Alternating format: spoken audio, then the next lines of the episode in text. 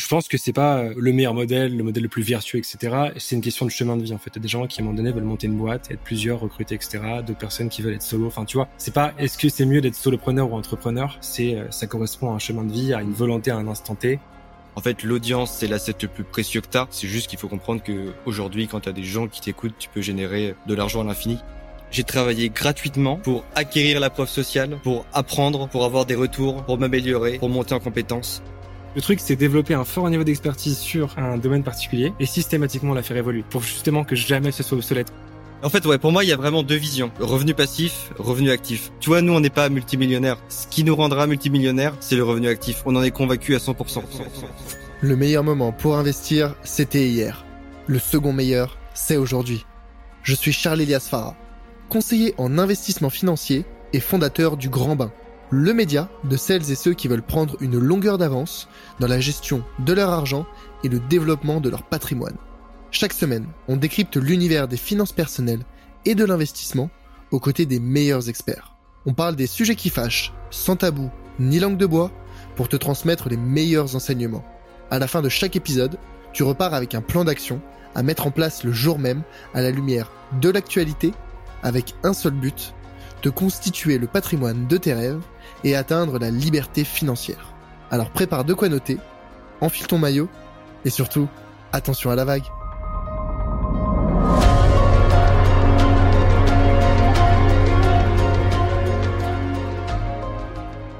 Est-ce que pour toi et pour vous, enfin euh, tous les deux, vous voyez euh, le, soloprenariat comme un modèle dans lequel euh, on peut recruter ou bien ça fait quand même partie intrinsèquement du soloprenariat de rester solo? En fait, le soloprenariat, euh, selon moi, c'est une, euh, une alternative au business traditionnel pour faire de la croissance. Cette alternative, c'est d'utiliser des leviers différents que le recrutement, en fait. C'est exactement ça la différence. Le freelance va vendre son temps contre de l'argent. Le business tradi va s'appuyer sur le levier du recrutement, euh, d'avoir de nouveaux collaborateurs pour développer son le business et pour faire de la croissance d'année en année.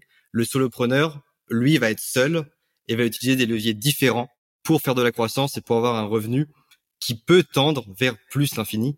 Les solopreneurs n'ont pas de limite de revenus, étant donné que leur temps de travail n'est pas directement corrélé à leur revenu. En fait, ouais, l'élément qui est intéressant et principal, c'est euh, effectivement ce côté RH, euh, qui en fait, euh, dans l'entrepreneuriat, est une des plus grosses pressions. Je sais parce que je l'ai été, j'ai embauché, mmh. j'ai été aussi directeur commercial pendant un moment, donc j'ai été salarié, j'ai vu comment ça se passait.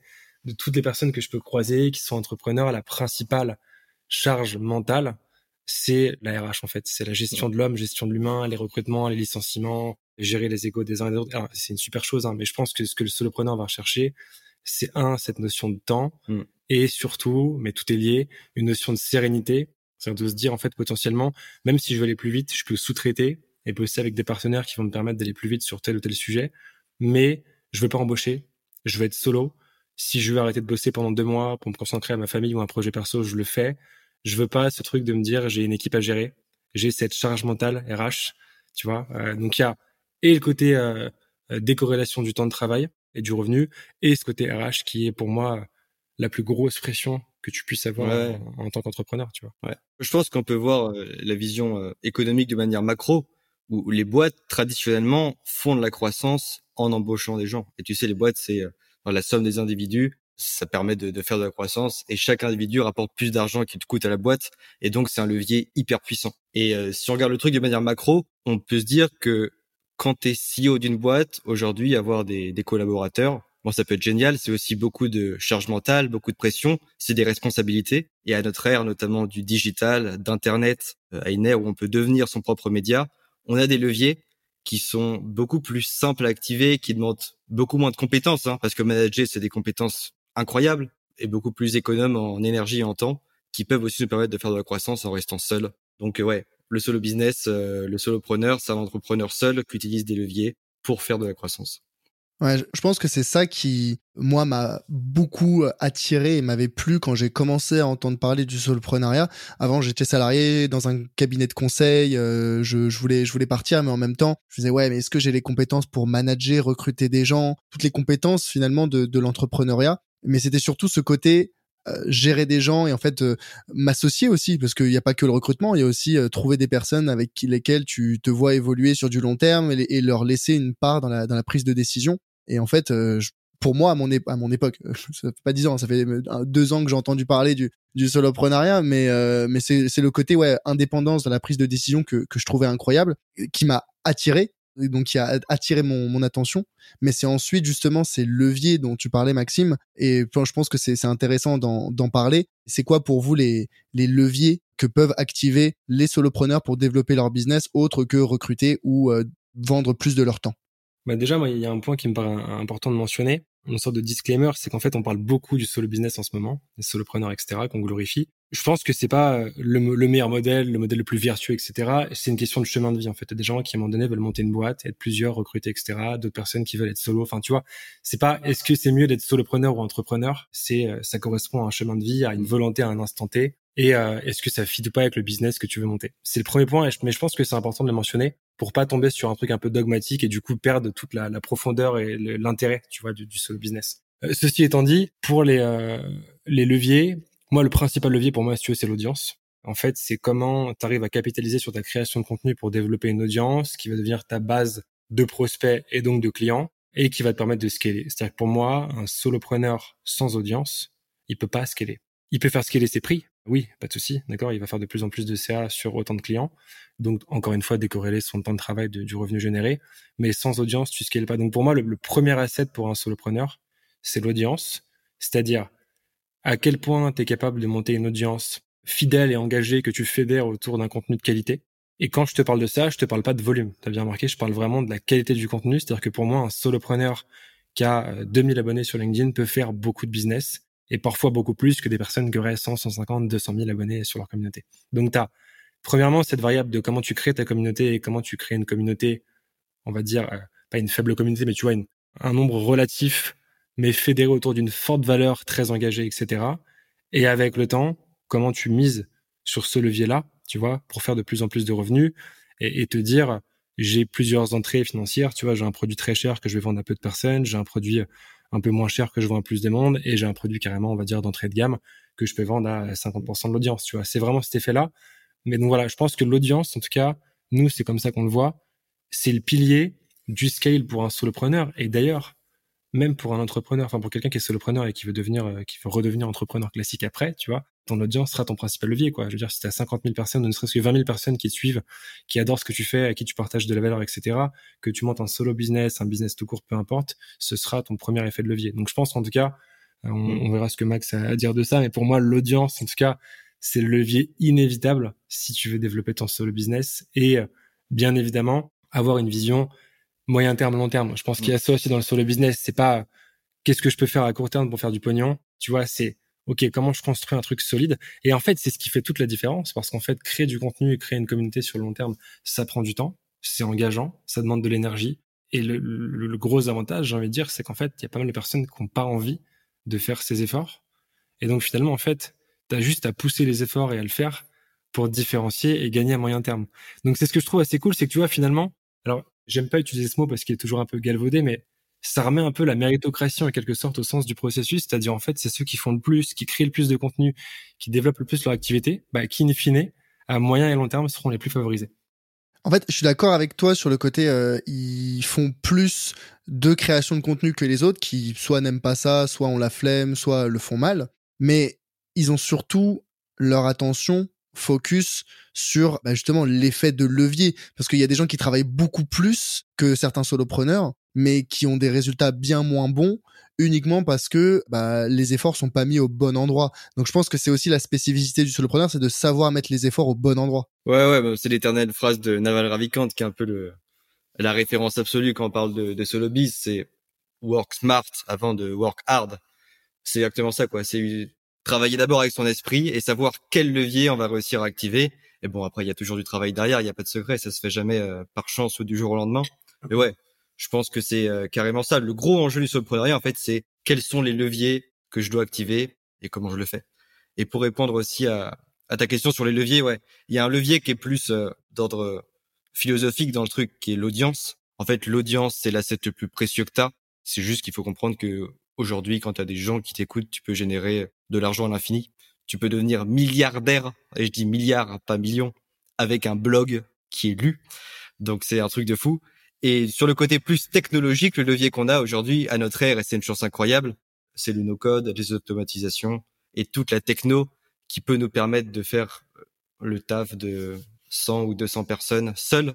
Je me réfère encore à une phrase que j'adore de Naval Ravikant. On a une armée de robots qui est gratuitement disponible pour nous et qui est juste dans des euh, data centers. Il faut l'utiliser. En fait, les deux leviers que j'avais en tête principaux, vous les avez cités, c'est l'audience et euh, le no-code. Mais depuis, donc là, je te parle de ça quand je l'ai découvert il y, a, il y a un an et demi, deux ans.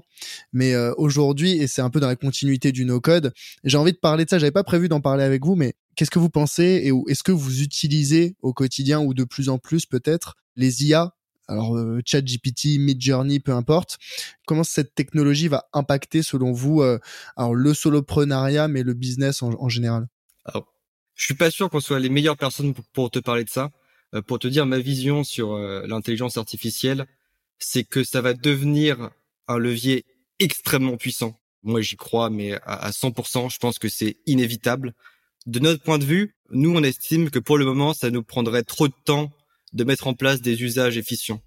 Donc nous, euh, moi, mon point de vue sur ça, c'est que quand quelqu'un va développer un usage et va me le vendre, là je l'achèterai et là j'utiliserai à fond. Mais moi c'est pas mon focus, j'ai pas ce profil ultra tech IA qui peut me permettre d'utiliser le, levier de l'IA pour l'instant.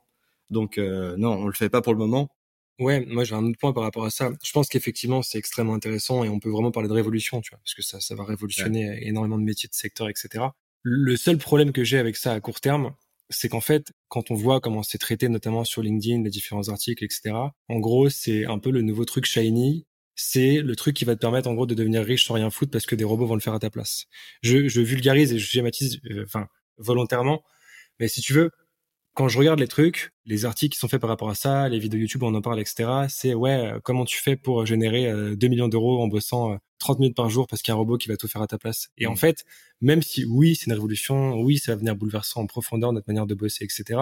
J'ai toujours du mal avec ce truc qui te dit mais en fait, t'inquiète, t'as rien à foutre T'as juste à plugger, à brancher un bouton et ça va marcher et tu vas faire du cash en continu, etc. Alors je suis peut-être encore un peu trop à l'ancienne, tu vois, et peut-être que je vais changer mon discours dans quelques temps, mais j'aime pas ce truc de faire croire qu'en fait euh, il faut rien faire, il faut juste brancher deux trois fils et activer deux trois boutons pour avoir du cash de manière infinie. Enfin, tu vois, je trouve que c'est mentir aux gens. Et donc, oui, bien évidemment, l'approche est intéressante. Oui, les outils vont nous bouleverser, vont nous aider pour la création de contenu, etc. Mais tu vois, je vois des gens qui me disent, bah, c'est facile en fait maintenant pour créer une audience, c'est une communauté. J'ai juste à rentrer quelques trucs sur ChatGPT qui va me sortir mes articles. Mais en fait, pas du tout. Ça va peut-être accélérer ta création de contenu, mais créer une audience, c'est échanger avec les gens, c'est répondre à leurs commentaires toi, c'est pas mettre un putain de bot qui va répondre à tes trucs de manière automatisée. Enfin, tu vois. Et c'est pour ça que j'ai un peu de mal avec ça et que je me dis pour l'instant, j'ai peut-être tort peut-être que je suis j'ai 31 ans, mais je suis peut-être considéré comme un vieux con parce que je suis trop à l'ancienne. Mais moi, je suis en mode, tu vois, on crée des produits, on crée une audience, on apporte de la valeur, on répond aux gens, on se base sur ce scale et les outils, on verra après, tu vois. Si dans quelques temps, y a un mec qui me dit, bah écoute, voilà, j'ai une IA qui peut prendre tous tes postes et te faire des suggestions de postes, bah je le prendrai avec plaisir, mais j'irai retoucher chacun de mes postes. Je dirais voilà, je change mon accroche parce que ça me correspond pas, je change les termes, etc. Donc, en résumé, oui, l'IA est dingo, révolution de folie, etc. Mais je trouve ça dommage qu'on voit ça comme un truc. Tu sais, c'est un peu le truc doré où en gros, je sais pas si t'as le gif du, singe qui tape des timbales dans le cerveau du gars, tu vois. En gros, tu vois un truc génial, t'as le singe qui s'agite, qui commence à taper les timbales et tu te dis putain, j'ai trouvé le super truc. Et en fait, tout le monde va acheter euh, des formations, de l'accompagnement, de chat GPT, machin. Tout le monde va le mettre en place. Il y aura pas de résultat parce que ça va être un truc sigma, enfin, tu sais, templaté que tout le monde va faire. Et au final, tu pas de perf. Et on va dire, bah ouais, mais c'est con. Euh, pourtant, j'ai tout fait, j'ai plugué tous les trucs, tu vois. Mais ouais, mais en fait, non. Parce qu'il y a deux choses qui vont gagner en 2023. C'est la vulnérabilité et l'authenticité. Et ça, les robots peuvent pas encore le faire. C'est ma conviction, en tout cas. Ouais. Moi, je pense que sur, sur l'IA et sur, euh, sur les outils en général, notre philosophie, c'est toujours la même. C'est que un bon business, en fait, euh, tu peux le lancer et tu peux trouver tes clients avec un papier, un stylo et un téléphone, tu vois et que les outils, ça peut être extraordinaire, ça peut décupler ton temps, mais c'est dans une optique d'optimisation. C'est-à-dire, c'est pas ça qui va faire fonctionner un business qui fonctionne pas. Et nous, c'est, et c'est un peu ce que dit Thomas avec le shiny object. Parce que, en fait, je pense que Thomas a cette réaction parce qu'on a toute la journée des entrepreneurs en face de nous. Euh, qui parfois font pas beaucoup de chiffres, font pas le nécessaire et utilisent des outils, tu sais, des des pipe drive, des trucs, euh, des outils hyper chers et hyper coûteux. Ils passent plus de temps à setup l'outil qu'à bosser sur leur business. Donc ouais, notre philosophie sur ça, c'est vraiment le focus. Nous, on a une obsession pour la simplicité dans le business. Tu sais, tu dois avoir un business model simple, une manière simple de trouver des clients. Tu dois pouvoir le faire de manière simplissime. Et après, dans une logique d'optimisation, je sais pas si tu devais des chiffres, mais de 0 à 100 000 euros par an, t'optimises pas encore. Après, t'optimises, tu mets de l'IA, tu mets des outils pour gagner du temps, tu mets des automatisations, et ça vient vraiment dans un second temps. Tu vois, j'ai une phrase que je répète tout le temps et qui, qui transcrit mon, mon état d'esprit par rapport à ça, c'est que le, le travail te fait gagner de l'argent et les outils te font gagner du temps. C'est jamais l'outil qui va te faire gagner du pognon en fait, c'est ton travail, ce que tu vas faire en temps humain qui va commencer à te faire gagner de l'argent. Et après, tu vas automatiser, tu vas faire des campagnes, etc. Mais, mais c'est pareil pour tous les domaines. Et après, encore une fois, c'est pas dogmatique, c'est une vision, tu vois. Mais nous, ce qu'on se dit effectivement, c'est qu'en fait, sur n'importe quel business, B2B, parce que c'est les business qu'on accompagne, et de services, on va dire, de 0 à 100 000 euros, tu vas avec un Excel, avec ton téléphone, avec une boîte mmh. mail et des messages un par un, tu vois. Et après, si tu me dis effectivement, oui, euh, ouais, je veux faire 10 millions de CA, d'accord, effectivement. Peut-être que là, on va commencer à faire des séquences, des tunnels ultra automatisés, des machins, des trucs, tu vois. Mais j'aime bien euh, et je sais que c'est pas sexy comme discours, je sais que c'est pas vendeur et tout, mais je, m'en fous, tu vois, c'est ma conviction, c'est se dire le taf en fait. On taf, de la sueur, on fait les trucs un par un, de manière ultra personnalisée, ça vend. Tu vois, c'est comme les mails, les séquences de mails. Comment tu fais une bonne séquence de mails? Bah, tu te dis pas, je fais mon copie et je le shoot à 5000 mails. Non, c'est tu fais ton copie, tu l'envoies à la mano à 50 personnes, tu vois ce qui répond le plus, tu l'améliores, après tu fais sur 100, après sur 200. Et c'est pas sexy, ça vend pas parce que ça prend du temps. Mais la vérité, c'est qu'en termes de performance, euh, tu performes. Enfin, je me rappelle euh, chez Kimono, euh, quand j'ai bossé en tant que sales chez Kimono, la toute première année, notre CRM, c'était un Excel. On n'avait pas d'outils, on n'avait rien. On a dû faire quoi? Peut-être 2 millions la première année de CA. On avait un Excel sur, enfin notre CRM, c'était un Excel et on avait, je crois, si on était peut-être à l'époque, mais on envoyait des messages à la mano quasiment tout le temps sur Gmail et on avait un téléphone, basta, tu vois. Donc ce que je veux dire, c'est qu'en fait, chacun a son mode de fonctionnement. Mais pour moi, c'est cette phrase, c'est le travail te fait gagner de l'argent, l'outil il vient juste te faire gagner du temps. Il vient automatiser les tâches que tu fais de manière récurrente. Il mm. vient te permettre de scaler, etc. Mais c'est pour ça voilà que je suis très méfiant moi de tout ce qu'on te vend en mode attends, attends, lâche tout, euh, arrête de réfléchir à ton contenu. Euh, tu vois, t'as as quatre abonnés, mais ChatGPT va te faire des posts et tu vois.